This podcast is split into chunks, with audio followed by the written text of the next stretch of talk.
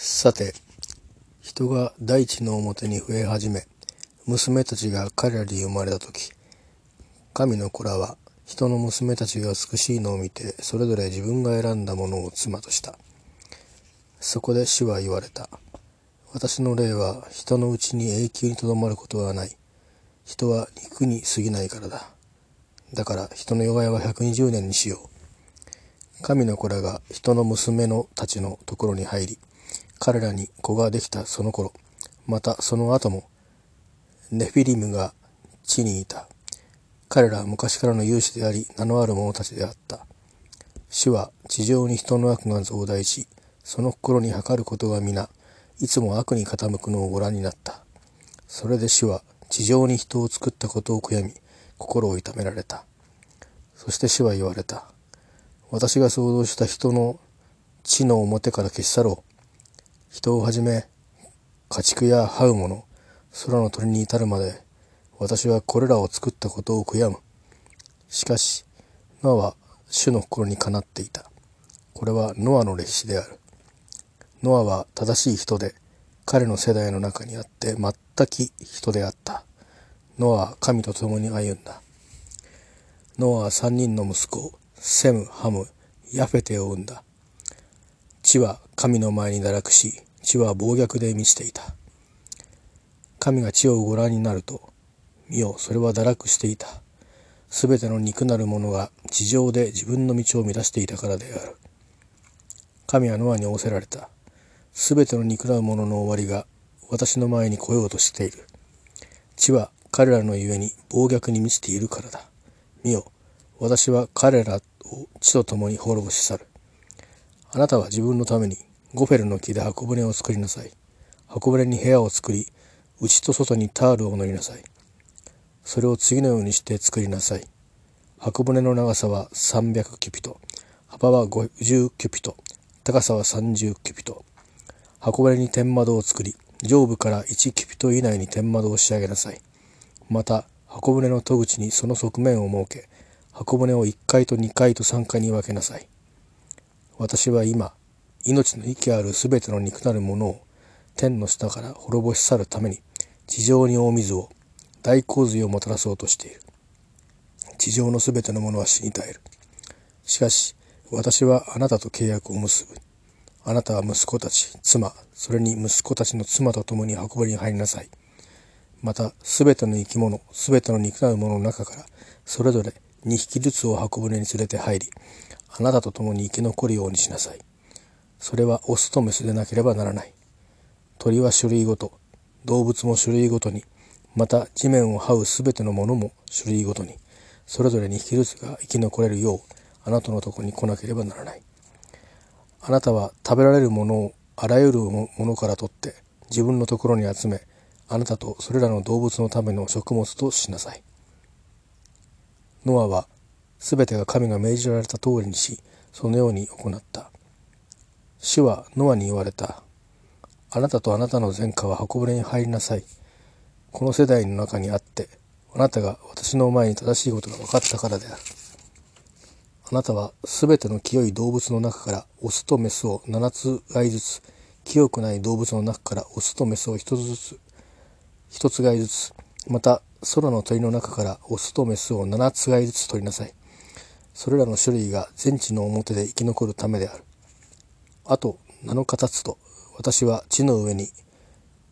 40日40夜雨を降らせ私が作ったすべての生けるものを大地の表から消し去る。ノアはすべて主が彼に命じた通りにした。ノアは600歳であったが、その時に大洪水が起こり、大水は地の上にあった。ノアは息子たちや自分の妻、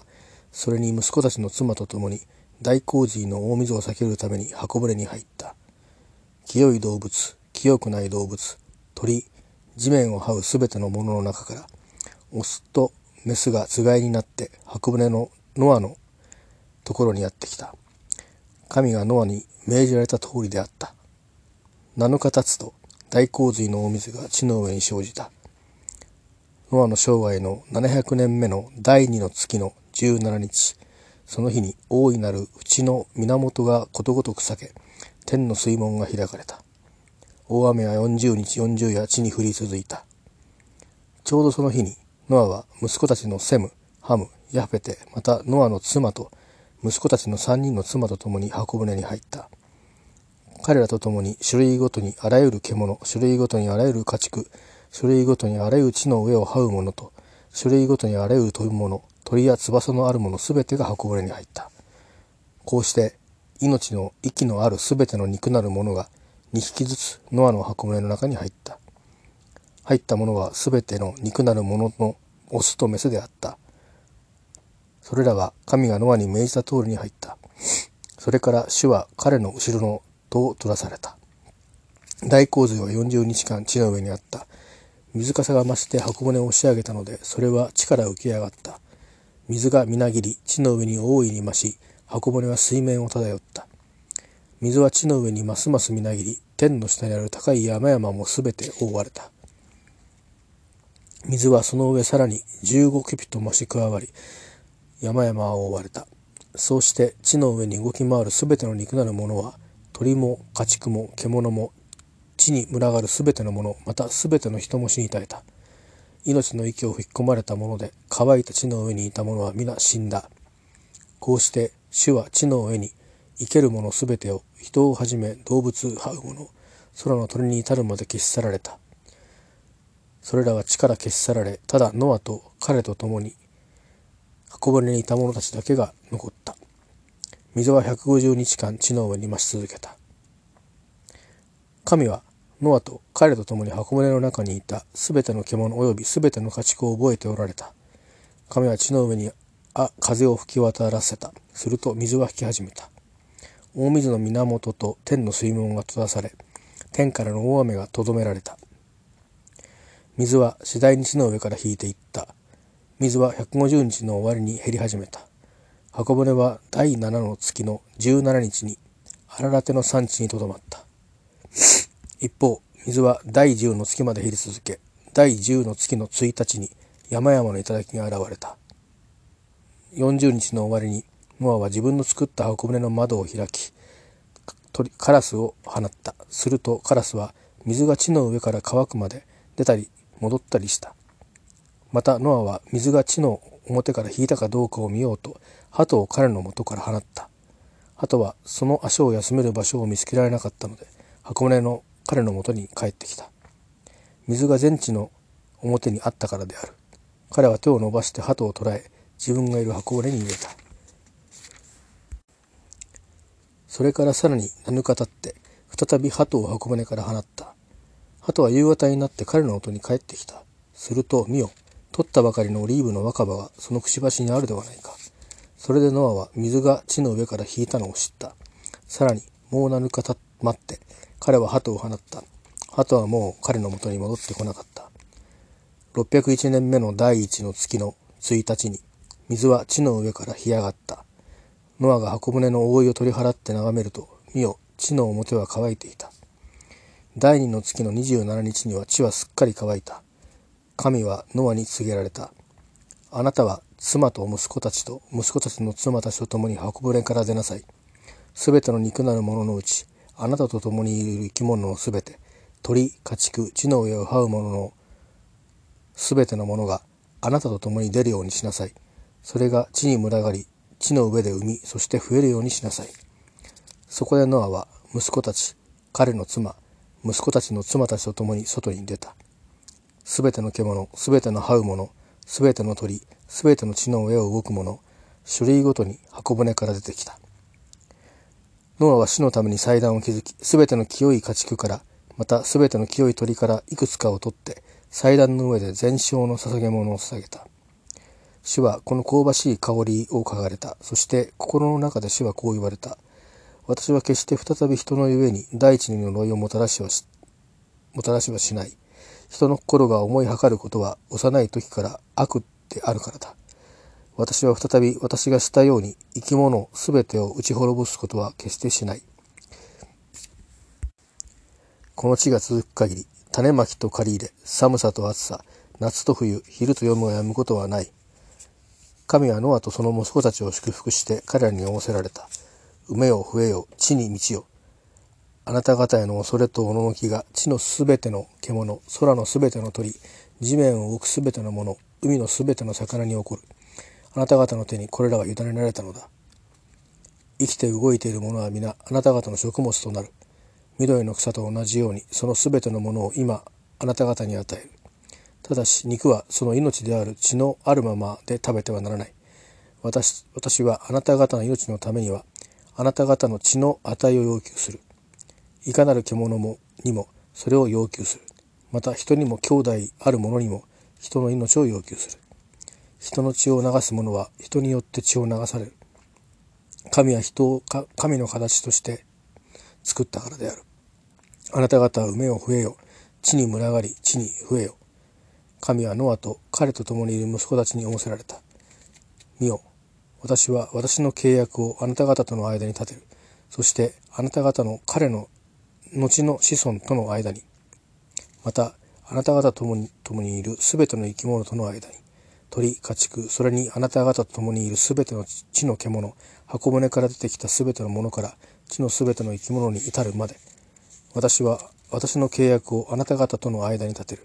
すべての肉なるものが再び大洪水の大水によって断ち切れることはない。大洪水はが再び起こって地を滅ぼすようなことはない。さらに神は仰せられた。私とあなた方との間にまたあなた方と共にいるすべての生き物との間に世にわたり永遠に私が与えるその契約の印はこれである。私は雲の中に私の虹を立てる。それが私と地との間の契約の印である。私が地の上に雲を起こす時は虹が雲の中に現れる。その時私は私とあなた方との間すべての肉なる生き物との間の私の契約を思い起こす。大水は再び全ての肉なるものを滅ぼす大洪水となることはない。虹が雲の中になる時は私はそれを見て神と全ての生き物地上の全ての肉なるものとの間の永遠の契約を思い起こそう。神はノアに仰せられた。これが私と地上の全ての肉なるものとの間に私が立てた契約の印である。箱舟から出てきたノアの息子たちはセム、ハム、ヤフェテであった。ハムはカランの父である。この3人がノアの息子たちで彼らから全世界の民が分かれてた。さてノアは農夫となりブドウ畑を作り始めた彼はブドウ酒を飲んでよい自分の天幕の中で裸になったカナンの父ハムは父の裸を見て外にいた二人の兄弟に告げたそれでセムとヤフェテは上着を取って自分たちの二人の肩にかけ後ろ向きに歩いて行って父の裸を覆った彼らは顔を背け地の裸は見なかった。ノアは酔いから覚め、末の息子が自分たちに自分にしたことを知った。彼は言った。カナンは呪われよ。兄たちのしもべのしもべとなるように。また言った。本べきからセムの神、主。カナンは彼らのしもべとなるように。神がヤファテを広げ、彼がセムの天幕に住むようになれ。カナンは彼らのしもべとなるように。ノアは大洪水の後350年生きた。ノアの全生涯は950年だった。こうして彼は死んだ。これはノアの息子、セム、ハム、ヤペテの歴史である。大洪水の後、彼らに息子たちが生まれた。ヤペテの子はゴメル、マゴグ、マダイ、ヤワン、トバル、メシク、ティラス。ゴメルの子らはアシュケナズ、リフェテ、トガルマ。ヤワンの子らはエリシュ、タルシシュ、キテム、ドダニム。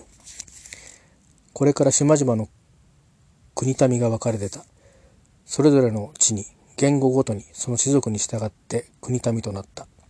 ハムの子らはクシュ、ミスライム、プテ、カナン。クシュの子らはセバ、ハビラ、サプタ、ラーマ、サブテカ。ラーマの子らはシェバ、デダン。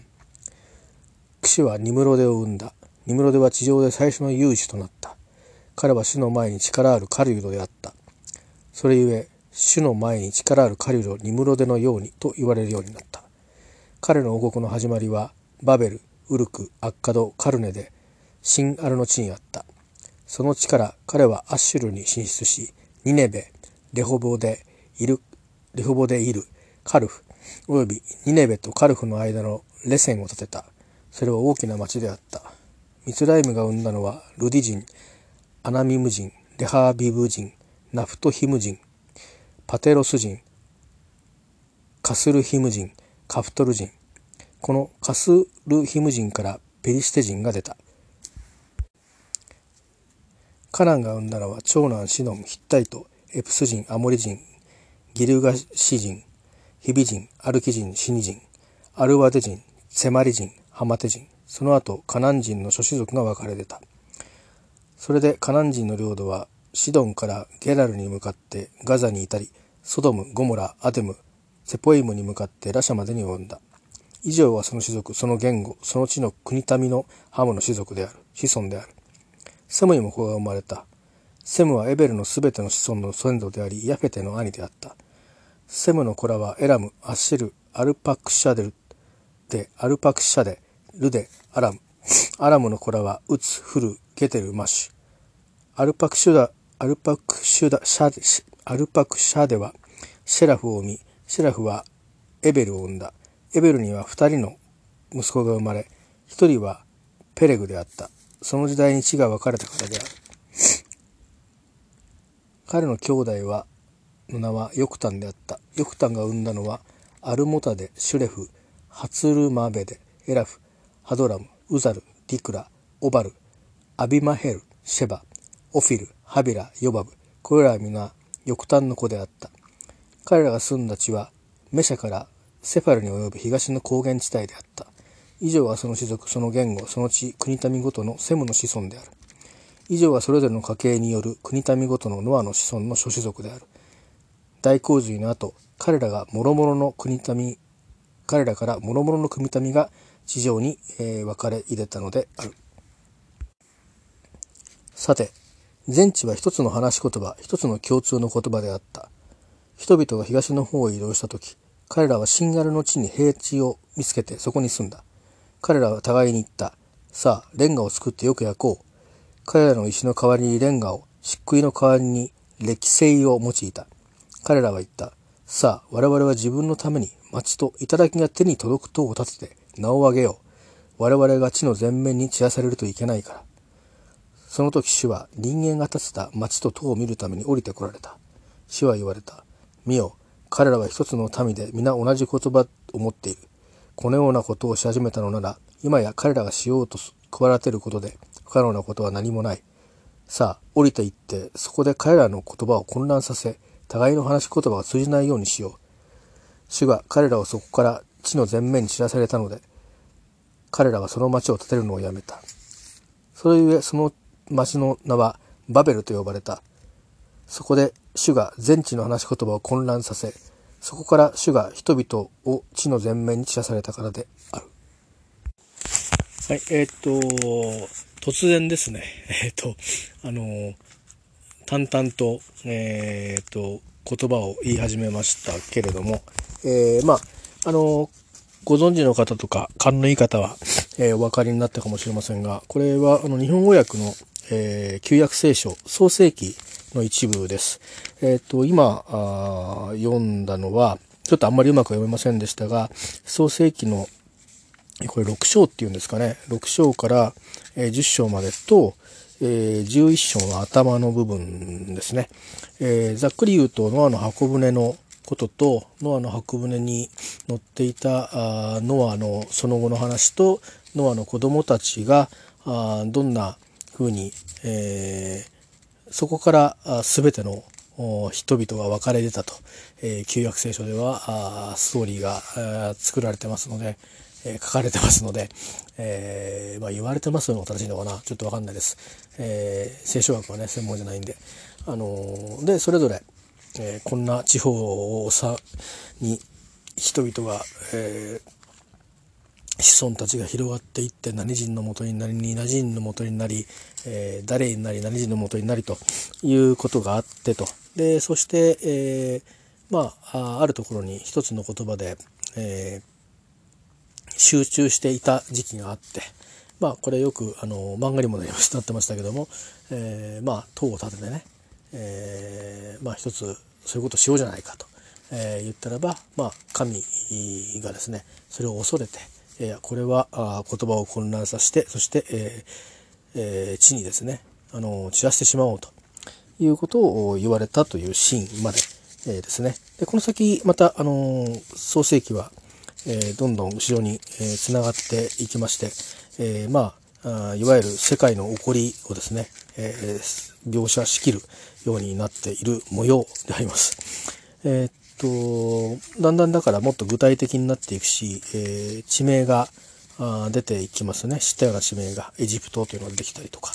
いうことになります。まあ、ご存知の通り旧約聖書はユダヤ教の聖書ですから、えー、まあ、ユダヤの民の歴史につながっていくということでありますし、まあ、ユダヤの民イコール世界の民の歴史という当時の、まあ、世界観化するとそういうことになるんだろうと思います。えーまあ、これたまたまですね、えー、と英語の勉強のために買ったバイリンガル聖書の日本語訳を、え、読んでいます。えー、これは一応ですね、いつなのかなあの聖書の訳もいろんな訳が日本語訳もいろいろ訳があるんですよね。でこれは、えーと、私が読んでるのは例えば日本なんとか伝道協会とか、え、日本聖書学会とか協会とかそういうもんじゃなくてですねえっ、ー、とこれは出版社がどこかな。はい、失礼しました。えっ、ー、と、2019年4月20日発行のバイリンガル聖書で、えー、命の言葉社というところが発行しているものです。えー、日本語の方は、うん、誰が訳してるのかな？ちょっとわかんないんですけども、一応英語はですね、え、2017年に、えー、新解訳されているもので、えーと、ESV と言われるイングリッシュスタンダードバージョンというやつです。あの英語もですね古い時代の英語のものも聖書はあります、えー、あるということをこの間知りました。でもともとは聖書の旧約聖書新約聖書それぞれ書かれてる言語も音が違うかもしれませんけどもともとはそのいわゆる今でいうそのどこですか？あヨルダンであるとかイスラエルであるとか、まあ、あの辺の地域の言葉なわけですよね。えー、ですからあ確かイエスはアラム語を喋ったというふうに聞いたような気がしますし、えー、まあ、あと確かあの辺の言葉があのあったように思いますが、えー、おそらくその後、まあローマが国境としたあたりで、えー、まあ、ローマの言葉からラテン語に書かれてでそしてそれをどんどん翻訳していくような最初はまラテン語そのまんま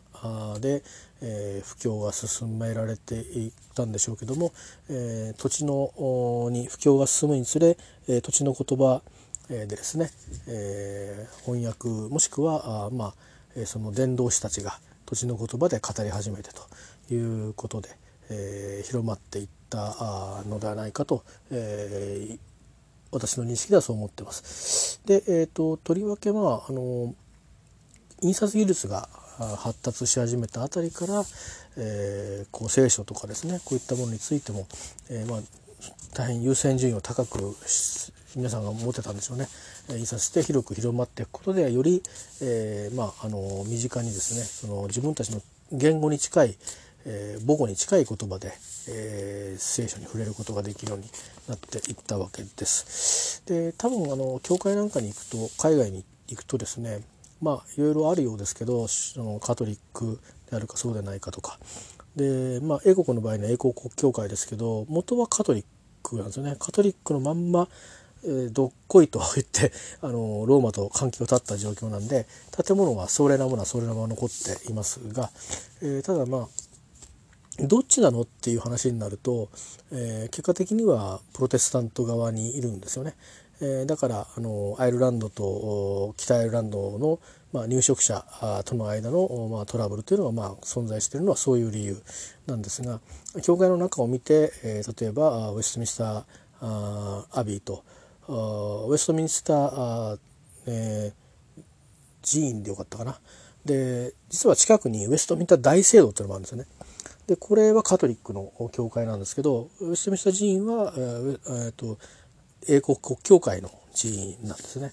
え、なかなか分かりにくいんですけど でも元はまあカトリックで原理は同じなんですね。まあそれはあのこの間えー、っとあこの間やってないかまだやってないですね。私の方であのイギリスの歴史の中でいつかちょっと喋りますと言っていたあイギリス国教会が何でできたかっていうそのエリザベスの一世のお父さんという人はどういう人だったかっていう話をちょっといつかしますといった話の関係ですね。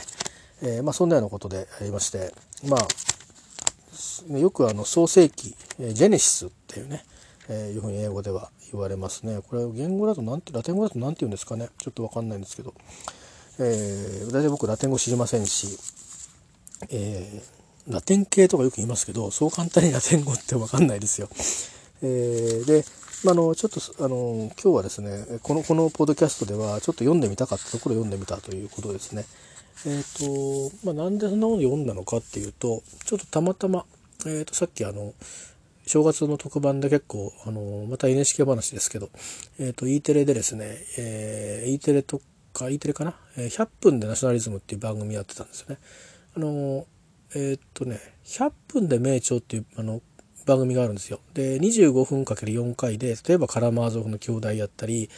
えー、まあ何らかの仏教のその教祖の代表経典みたいな著書著作をね読み下してみたりとかうんまあいろんなちょっとやや難しい人の思想例えば西田、えー、太郎生田喜太郎鈴木大拙とかまあ禅の研究とかねそういうやつあのやったりするんですでその道の詳しい人がやってきて、えー、柔らかく解説してくれると。いうような番組があって多分それのうん特別版だと思うんですけど。いわゆるナショナリズムとは何ぞやってことをですね、あのー、まあ、えー、みんなでこう、それに関して、えっ、ー、と、文学の中に現れるナショナリズムというものをですね、えー、一つキーにして、えー、それぞれそのナショナリズムと一体何なんだっていうことや、あどういうふうに我々はそれと向き合う方がいいのかとか、あいう話をですね、まあ、多面的にされてる番組だったですね。えっ、ー、と、稲垣稲垣っつってもあのサッカー のラグビー選手の稲垣さんですよ。稲垣吾郎さんが、まあ、一応パーソナリティで出てたかな。えー、元ね、あの、ジャニーズにいた人ですよね。で、あの、まあ、読書家で知られてるから多分、あの、選ばれたのかもしれないですけども、えで、えー、まあ、あの、安倍工房さん、僕は、あの、僕のね、バンドメンバーがね、安倍工房やたら好きで、やたら読んでたみたいなんですけど、一度も安倍工房の話したことはありません。ロックの話はしましたけど、うん、読書の話はしたことないんですが、えー、まあ、その、いう縁もあったんですけど、私自身も安倍工房ってね、あんまりよく知らないんですよ。あの、映画で砂の、砂の器だっけ？なんだっけ？あの、自宅の後ろが砂っていうか、あの、あり地獄みたいなところに住んでる一家がいてみたいな。えー、砂の女？砂の器？忘れちゃったけど、まあ、そんなような元は安倍公房の小説なんだみたいな話を高校の時されたのを覚えてて。でそれに岩下志麻さんかなんか出てたけどかな。ちょっとねあのそんなのちらっと白黒映画で、えー、なんかなんかの時に出てきたんですよね、うん、ちらっと。で見てたのかクイズ入れたのかちょっと覚えてないんですけどそれぐらいでせいぜい。安倍工房と大江健三郎の区別ついてないですから私ね、えー、なんですが、まあ、安倍工房さんのえっ、ー、と箱舟と桜だったかな？箱舟桜だったかな？なんかそういう小説の中に、えー、要はその、まあ、今箱舟の話しましたけど、えー、ある少年がねあんまりその外ととか他と、えー、共同体コミュニティの中に入れない、えー、人がいてでまああの、まあ、箱舟的なねものを作るんですよ。でそこにはまあ何でも吸い込んじゃうトイレがあったりとか、まあ、して、えー、まあ、堅牢でありますとその中にいればまあ核戦争が始まっても大丈夫だみたいなシェルターになってる。で、まあ、そんな時にいろいろ完成させていって、まあ、まあ最後に国旗を作りたいと。でその国旗のデザインは、まあ、昆虫がいいなということで街に出て、えー、まあ昆虫中でもう決めてるんですねどの昆虫って。でその昆虫のその剥製みたいのを見てる時に、えー、時に、えー、まあ見てるとあこれいいわねなんていう感じの桜の、うん、後で桜って分かるんですけど2人組がいてで自分も買ったんだけどもいやいやあれのあのあの彼らたちは桜なんだみたいなことを言われてでまあその昆虫屋がまあ正直だったからかどうか分からないんだけどもじゃあこの生き残り券みたいのを渡すんですね。あなたは生き残れますみたいな。でえー、じゃあじゃあこの昆虫持ってくるから待っててみたいなこと言うといつまでたってもその昆虫はその欲しい昆虫を持ってこないで生き残り権をこうは持ってんのかな？でも生き残り権をも前目の前にして、えー、その昆虫屋が帰ってくるのを待ってたら、あのー、その若い、え、桜が来てね「おいいじゃんこれ」ってパッと持ってっちゃうと。これはいかんということであの彼らを別にそこの、え、箱舟みたいなところにね入れるつもりはないっていうことで昆虫がまあ後から来るわけですね。で車で追っかけて、えー、追っかけていくんだけども結果的にまあ全員入っちゃうと。で、まあ、そこでこの想定しない人をこう取り込んだ形での、まあ、共同体がいきなりこう突然出てくると。でそこにまあ他にもいろいろなんか自分がまあ、剣をしている父親が、組織しているなんか老人体なるですね、えー、ものがいてその親はどっちかっていうとその、えー、ちょっとねナショナリズム偏ったナショナリズムみたいなことを吹き込んで、えー、なんていうかその老人体って75歳平均の、えー、街をきれいにしている傍ら実は産業廃棄物を裏からその箱舟に持ってきてそのえ当人もですねいいことをしているつもりなのがあのその悪に加担してるというなんかこうちょっとね現在っぽいような話も出てきたりなんかして。でそういうのをやっててその要はまあナショナリズムっていうかそのそこで表されてることっていうのはこの枠の中に入っちゃえば安心だよねっていう一つのくくりをまあ表してるとして、えー、まあ、ただそうは言ってもあその中にその例えば老人隊っていうのがあまあ箱舟っていわゆる先民選ばれた人たちっていう先民思想じゃないけどそういうものつまり、えー、ナショナリズムの、えー、一つの構成要素として、まあ、先民思想みたいなものがあるだろうと。あるいはそうそうなるべきそういうものをそうであるべきだからそういう状態を作ろうみたいな、えー、意思がきっとあの働くであろうと。一方で、えー、それにすごく近い真反対にあるのに近い意識になるものとしては機民といって、えーまあ、見向きもされないような、まあ、捨てられた民と書いて機民っていうわけですけど、えー、例えばその象徴としてその小説の中に出てくるのはあその75歳平均のですね、えー、老人隊という人たちなわけですけど老人たちは自分たちは機民だと分かっていると。でうまいように使われてるっていうのも分かってる。だから、いずれ、えー、みんなで団結して、えー、その、えー、老人隊のね共和国みたいなのを作ろうみたいな野望を実は持っていてであのそういうことがあってその箱舟みたいなところに救われたいと思ってやってくる。でというか自ら我々みたいなものこそ救われるべきであろうという形でやってくる。でそうなるとうんそのその当人の箱舟を作ったその若いね、そのコミュニケーションがあまりうまく取れなくて、えー、まあ、とにかく自分だけでも助かろうと思ったような人もだんだんその収集つかなくなっていくわけですよね。えー、いろんな結局いろんな人たちが選ばれたいと思った人と選ばれたいとか全然関係なくやってきてしまった人たちと それからいや我々こそ選ばれるべきだと言って、えー、民という自覚を持ちながら先民であるべきだというような 非常にこうねじれた関係の、えー、まあ待遇っちゃ待遇なんですけど、えー、人たちがこうガーッと始める時にたまたまちょっとアクシデントがあって、えー、自分がその備え付けた装置に飲まれ飲み込まれそうになるんですね。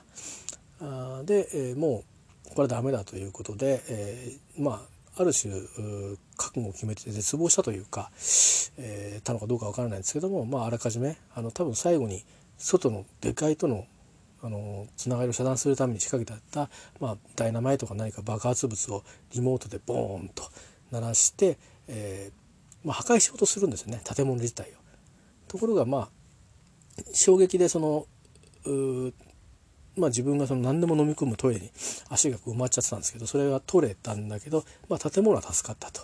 いう状況になってそうなるともう自分がそこの中にいられないということで、えー、外に出ていくっていう時でだからもう君たちももう他の一緒に入ってた昆虫屋とかあ桜とかの人たちとあのいろんな人たちが入ってきてもうあの収集つかんからね所詮あの核戦争って起きるとかなんとかっていうのはあれは嘘だからもう出よというふうにして誘うんですけどでもいやいやまあ所詮ね起きても起きなくてもいつか起きるんだったら同じじゃんみたいな話になって残るって言い始めるんですね。で結局表に出るって言ってる人たちも、えー、もう他にいない。みんな残るという。言って中に入って、まあ、その人だけ出ていくと。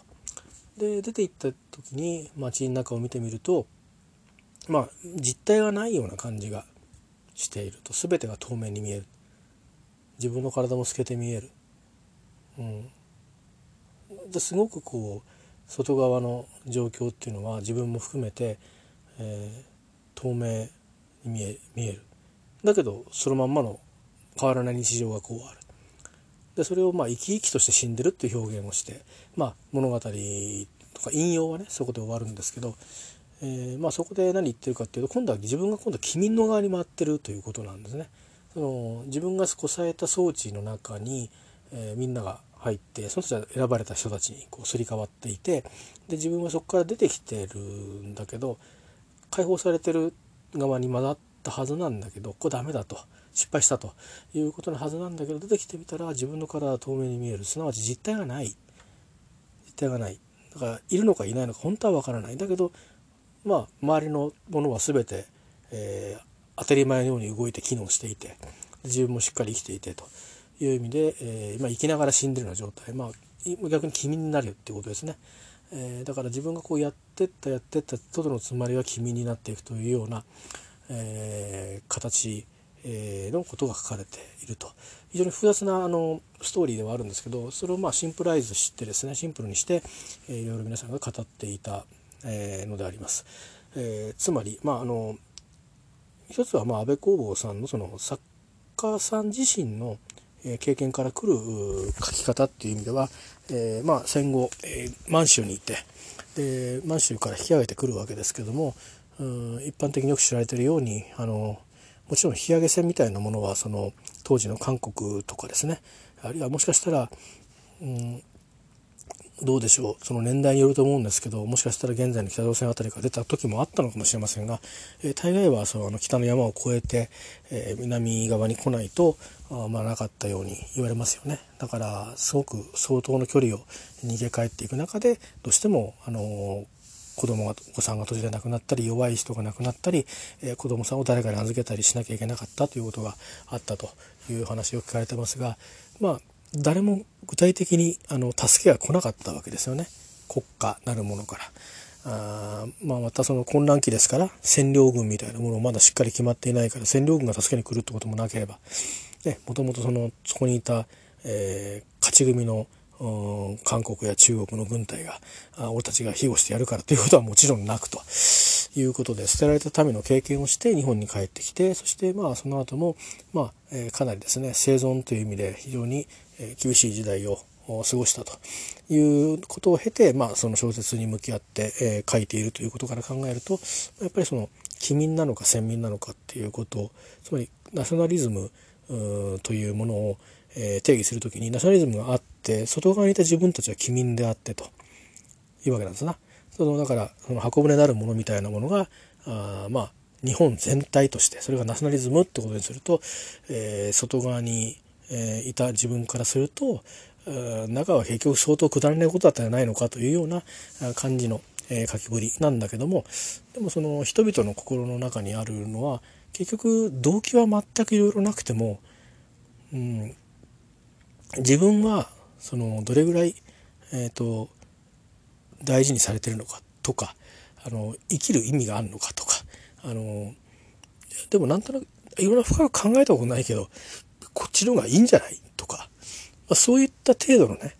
ことで実はナショナリズムって結構形成されてしまうんだよなと。でもってあの身動きができなくなってこう出てくるね当事者が出てきてしまった時にその人自身も大したことなくて君になってしまうと。うん、そこにその、まあ、ナショナリズムの多分そこは結論付けはしなかったんですけど、えー、まあまあちょっと本質がね見え隠れするんじゃないかってことで小説の言いは終わりました。えー、で各そのいろいろ評論家の方たちがナショナリズムについての話をしていてナショナリズムって決して別にそのなんかあの何て言うのかなえーと、こう右翼とかそういう意味のそのネガティブなイメージだけじゃなくて普通の何て言うか国を国とか自分たちの分集落集族とかねえー、ローカルなその土地とか人人とか風景とかを、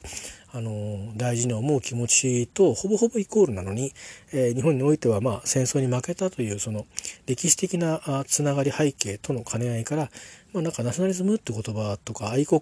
とかいう言葉が、えー、少しちょっと違う意味をね、え強く持ってしまって、えちゃんとちゃんと向き合って語られなくなってたタブーみたいになってっていうことがあのあるからそこはやっぱりあのそこで思考を止めることなくうんまあ歴史はつなげた方がいいんじゃないかって言ってる方もいらっしゃいましたね。えーまあ、あとはあの最近のそのナショナリズムの人たちのことを、まあえーてまあ、その今話してた方にもつながったんですけど、えー、まあまあ昔だったらその戦前だったらナショナリズムってまあ今そのななんていう国家主義みたいな話をすると、えー、鬼畜米英じゃないけど、えー、その敵対する国や外国を排外して自ら立つみたいなあのね話。まあこれは多分日本愛国ともそうだったかもしれないけど赤帯のあたりもね泉さんあたりも。まあそういう形が多かったんだけど最近の人たちっていうのはあまあこれは一部政治家も含むかもしれませんが、えー、具体的に名前は言わなかったけどね、えー、まああのまあアメリカはありきと。アメリカありきでさらに、えー、我々はというようなあのがあって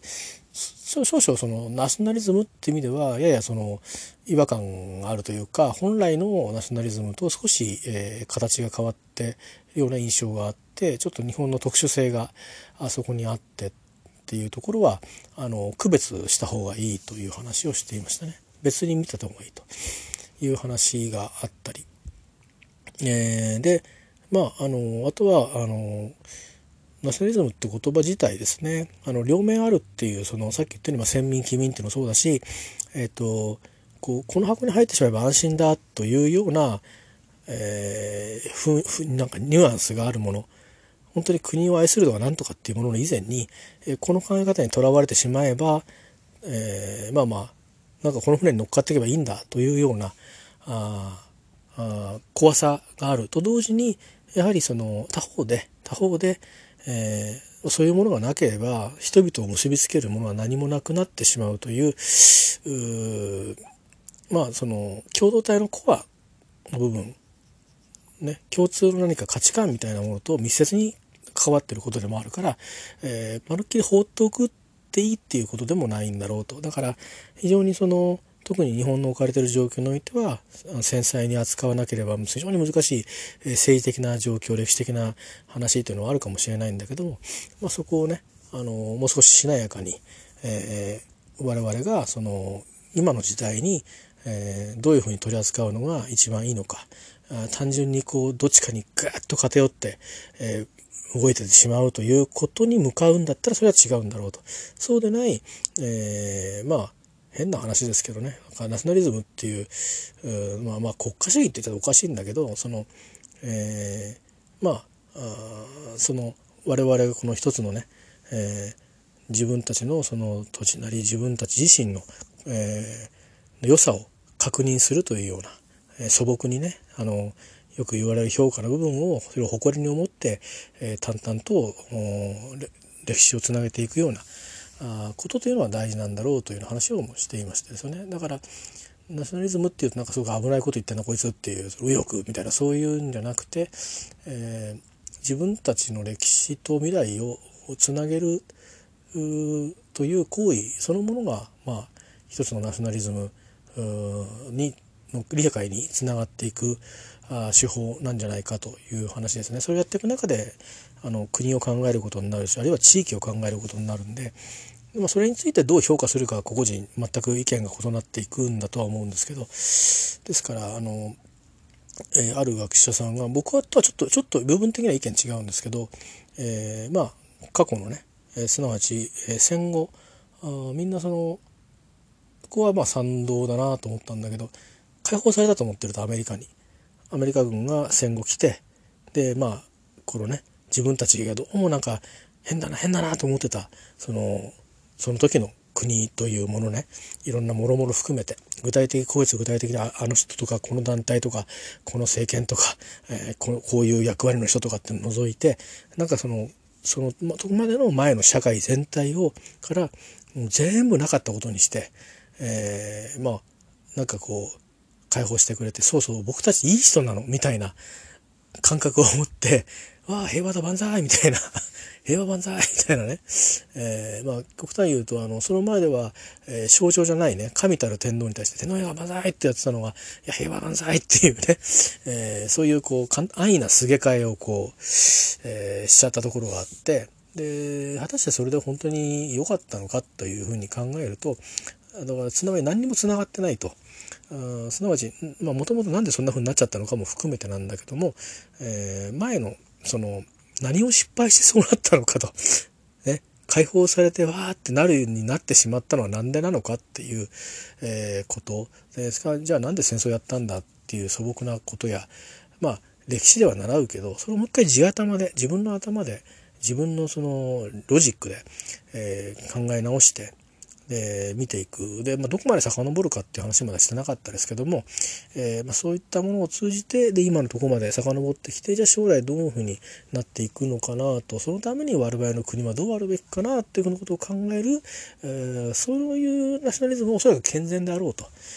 それは続けていくべきだし今今生きてる人がやらないと、えー、まあ逆言ったらもうその、えー戦争を大々的にやったことが時代直近でやったあの国家の記憶と将来をつなぐ世代最後の世代になるので、えー、地頭でぜひ、えー、考えてほしいという話をしていましたよね。それからまあもう実体験もないし自分の親もそのおじいちゃんおばあちゃんもつながりがないにしてもまだそのうん社会が持ってる記憶ってありますよね。これが300年経ったら多分もうなんかお話になっちゃうと物語に変わっちゃう気がするんですよね。えー、だって今例えば江戸徳川幕府のあの何ですか？あの大阪冬の陣夏の陣とかのがなんか終わって、えー、徳川政権のねあの政権が盤石になった頃の話をしたってだっておとぎ話みたいでしょ？なんかねあの洋服だって違うしちょんまげしてるしみたいなあそうなりかねないわけですよね。でそうした時にそれでも残ってるじゃないですか一応記録は。勝者の歴史かもしれないけども、えー、一応解釈できうる裏も表にも解釈できうるまあ一応材料は残っている。それはだからあいいんですけどそういう考察したものっていうのもまあ一部に残ってはね学者のものは残ってるけどもこの時代はおそらくそれぞれ一人一人が誰かが考えたものを「あそうですね」とか「いやそれはイエスですねノーですね」っていうだけじゃなくて一人一人があえ考えてそして、え自分たちなりの意見を持ってまあできればシェアし合ってっていうことが本当はできるといいんでしょうけどまああのそこはなかなかね今の時代にあの隣の家の人は誰か分かんないような時代にあのいきなりそんなことを語り始めるのもちょっとおかしいんであれですけど、まあ、個々人がちょっと考えておくことが、えー、次にもしあの今こう国自体がねあのそういう意味ではちょっと硬直状態にあるということがきっとみんなの共通意識として多分今日の出席者にはあったんじゃないかなというふうに思うんですけどあの経済も時代の変化に正直言ったらついていけてない、え状況ですね。まあ追随ギリギリしてるかどうかなっていう感じだし、まあ、消費する仕掛けだけは機能してるという感じですね。だから消費する仕掛けで商いが成り立っていて一応まあお金は回ってるという状況ですよね。でまあ、あとは一次一次産品、えー、なんかは、まあ、あの今作れる人たちが一生懸命作っていて、えー、まあ可能なものは多くの国民も国産のものを消費してるし、えー、なんとなれば高級なものは外に輸出してると。でも多くのものもやっぱり一次産品も外から輸入して魚なんかでもそれを食べてるという状況があるということですよね。それはまあグローバル化もあるし、えー、まあなんていうかな水平分散したっていうようなところもあるかもしれないですね。えー、まあ、そういうわけで、まあ、そんなような世の中ですから、あのー、なかなかえっと何て言うかな、あのー、だんだんにそのまあほっとくとね少子高齢化の話もあるし、えー、それからあ災害、えー、まあ、が起きやすい国でもあったりとか、えー、いうこと。それから他方、えー、まあ CO2 削減っていうことに対しても非常に日本は今難しい立場に、えー、いますよね。あの本来であればあのつなぎの原子力っていうのが使えればまあ非常に手としてはあのいろいろ打ちやすいんですけど我が国はそれで被災をしてしまいましたので、えー、その手がなかなか打ちづらい、えー、他方で過去に作ったあ原発の廃炉をどんどんしていかなきゃいけない。新しい原発を作るのはまあコスト的にも将来的にもねトータルコストに見合わない、えー、で他方でまあ出遅れていて、えー、自然エネルギーの活用はまあ中国にも欧州にも全然間に合ってない、えー、いうことでねでその中で、えー、しばらく逃げの手として石炭を使いたいけども石炭っていうのはまあ中国のことをいろいろ我々は多分先進国は非難してきたと思いますけど日本がまさに当事者になって今度は、えー、何言ってんだっていう話になっていて、えー、非常にこう打つ手がない状況になってるんですよね。でそういうことも含めてあのその多分あの今後はあ今までは当時昔はあのそれこそまあドイツで言えばヒトラーの時代あるいは日本で言えばその軍国主義的なった時代にそんな環境の問題やらエネルギーの問題やら安全保障の問題なんていうのをその国益として考えなかったかもしれませんけど我々の時代にはまずそういうものがあったりそれこそプラハイプラスチックマイクロプラスチックの問題だとかそういうのを含めて要は持続可能性っていうことに対するどういうコミットをするのかどういうアウトプットしたのかっていうこと自体が、えー、評価自体が国益になるような時代に変わっていくという変わり目にいて日本はやや出遅れてる。ですよね。でアメリカがちょっと引きこもり状況になってますけど引きこもりっていうか閉じこもりがちになってますけど、まあ、あれはあの時々アメリカにはあることで、えー、実際にアメリカの企業や研究者が何もやってないわけじゃないんですね。中ではしっかりやってるわけですね。でお金もしっかりついてるわけですよね。それはその対外的なそのえっ、ー、とまあ少しアジテーションもあるでしょうし、えー、まあカウンターで一発ぶつけといてでそれで自分たちが有利に向けていきたいという、えー、ある種の声にあの対応する大統領は今出てきていて言ってるというだけのことなので、えー、まあ遅れてそのまま遅れていくわけではないとは思いますが、まあ、少なくとも日本がアメリカ並みになってるかっていうとそうではないので、えー、だし中国並みなのかってはそうでもない。えー、ロシア並みなのかってそうでもないヨーロッパ並みなのかってそうでもないでいうことで多分おそらくまあもうもはやなんか先進国といっても過言ではないと思うんですがインドよりも多分、え技術面では遅れを取ってると思いますね、えー、ですから労働力もそういう国よりも潜在的に少ない、えー、いうことですからまあいろんな宗教的な違いとかね社会制度的なもの差別その社会的な格差そういったものの問題とかっていうのは質が違うものがありますし政治体制の違いなどはありますけれども、えー、日本はまあ平たく言うと先進国の間で、えー、まあ前に私がちょっとブログなんかで、え、時々、えー、と言ってたことですけど先進国って言えなくなるし言う必要ないんじゃないかと。もうあのえっ、ー、ともう発展途上国っていうよりかまあもう後進国、う、という理解に立って、えー、我々が何を成し得るかとか何をしなくちゃ生き残れないのかっていうことを、えー、素直に等身大で考えた方が近道じゃないかなっていうのは僕の意見。です。えー、なので全然別に国の国が先進国だろうが発展中国だろうが後進国だろうがっていうのは本質に全く関係がないことなのでプライドの問題でしかないと思うんですよ。あとはまあ金融面でもしかしたら、えー、いろんなその資金調達の面で、えー、いろいろ、あの、貸し出し金利とかね、え、プレミアムがつく可能性はありますけど、まあ、今やもうそういうことで、えー、値が動くような時代でもないですからねあのオンラインですごくもう対応瞬間決済をどんどんやっていく時代ですから、えー、ですしあと資金調達の形もいろいろ変わってますしね、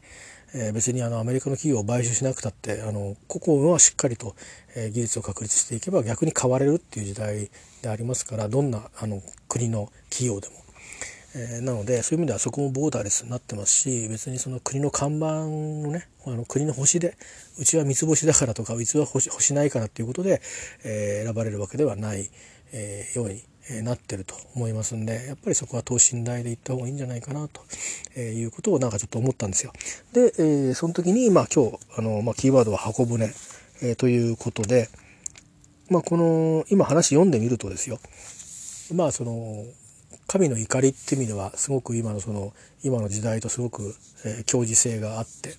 他方その箱舟で囲ってあとみんななくしちゃうっていうのをいうその戦密層ってちょっと怖いところがあるけど、えー、ちょっと前の時代にあったことですよね。えー、それからある種の紛争っていうのはどうもなんかそういう考え方偏ったナショナリズムをに人々をこうわーっと先導することで、えー、それを正義として、えー、行われているのが今でもありますよね。えー、第二次世界大戦からずっとごち方もいろいろあったと思うんですけど現代においても、えー、いろいろありますよね。それはそのなんとなくこれ読みながらあそんなことを思ったり、えー、しました。まあ、この今読ん今日読んだ文章はもっともっと深い、えー、読み解きがあおそらく専門家の中ではあると思うので実に表面的に読んだあだけです。それからあとはまあ最後にあのバベルの塔の話をも少し読んでみたかったのはあのそもそもねあの共通の言語、価値観でいたっていうことを書いてあるってことは、まあ、もうこの書かれた時代にはあるいはそれを口伝された時代にはそうではなかったんでしょうね。ですから一つの理想としてそういうこともあったんだろうけどそれは何でそうなんなかったのかっていうとまあそれは神が恐れられたからだという神の計らいだということで、えー、帰結させているわけですけども逆言うと僕らはあまあそれぐらい一つになることが難しいんだと。神だからこそ分けられたけどえ人間同士が一つのまた共通のものでねすぐ瞬間にこう分かり合うっていうのはすごく難しいんだというようなことを言ってるような気がして、えー、まあ、言語が一つか二つかとかそういう話じゃなくてねそこにちょっとあの共鳴して、えー、読んでみたということでございました。えー、ちょっとあのこれをね英語で読むと意味が伝わらないんで あの今回はそういうトライにはしませんでした。はい、えー、と以上ございまして、えー、まあちょっとあれですねなかなか難しい難しいっていうか僕の説明がうまくなかったかもしれませんけどまああのシンプルにやっぱ自分の頭で、えー、考えるっていうこととまああのー、歴史はつながっているということでしょうかね。まあ、その責任とかなんとかって問題は別としてどんなふうにつながってるのかなっていうことと大くくりで自分たちが今どの位置にいるのかってことをどう等身大で捉えるかあのバイアスのかけ方を間違えないようにしなきゃいけないということだと思いますね。えー、だからやっぱりあのあんまり考える時に狭い例だけ見ててもダメだと思うんでだし、えー、肯定的な自分たちを歓迎してくれるような意見やあ人たちとばかりあの話をしていてもあるいはそういう書物だけ読んでいてもあのあまり、えー、考えることに意味がないかもしれないですね。えー、それぞれ違う価値観の人たち違う目線から見てる人たちからすると全く違うことを言ってるかもしれないしでそれに対してもまあこれはちょっとバイアス変えすぎてるなっていうのはあの背景を理解した上で、えー、ただ本質というかねあのどうしてそういうふうに我々は非難してくるのかっていうところのまあ言いたいこと、えー、狙いと言いたいこととあと本心となんか3つぐらいに分かれると思うんですよね。なかなか今複雑なんですけど、まあ、発言が政治的な道具に使われることが多いので、えー、近隣諸国はね。ですけどまあその背景の本当のところにあることはまあ全く無から生まれてるわけではないのであのそれが今更今更まだ言うのかっていうことを含めてもまあ何か過去の人たちが起こしてしまった事実というのが、まあ、あるんであればそれはちゃんとあの色眼鏡つけないでまず見つめなきゃいけないと思うんですよね。だけど今実はそれが全てやっぱりよく洗い出されてないっていう実現状があるわけですよね。あのもしそれあのつまびらかにあれこれあれこれこう出てくると都合が悪いってこともあるから、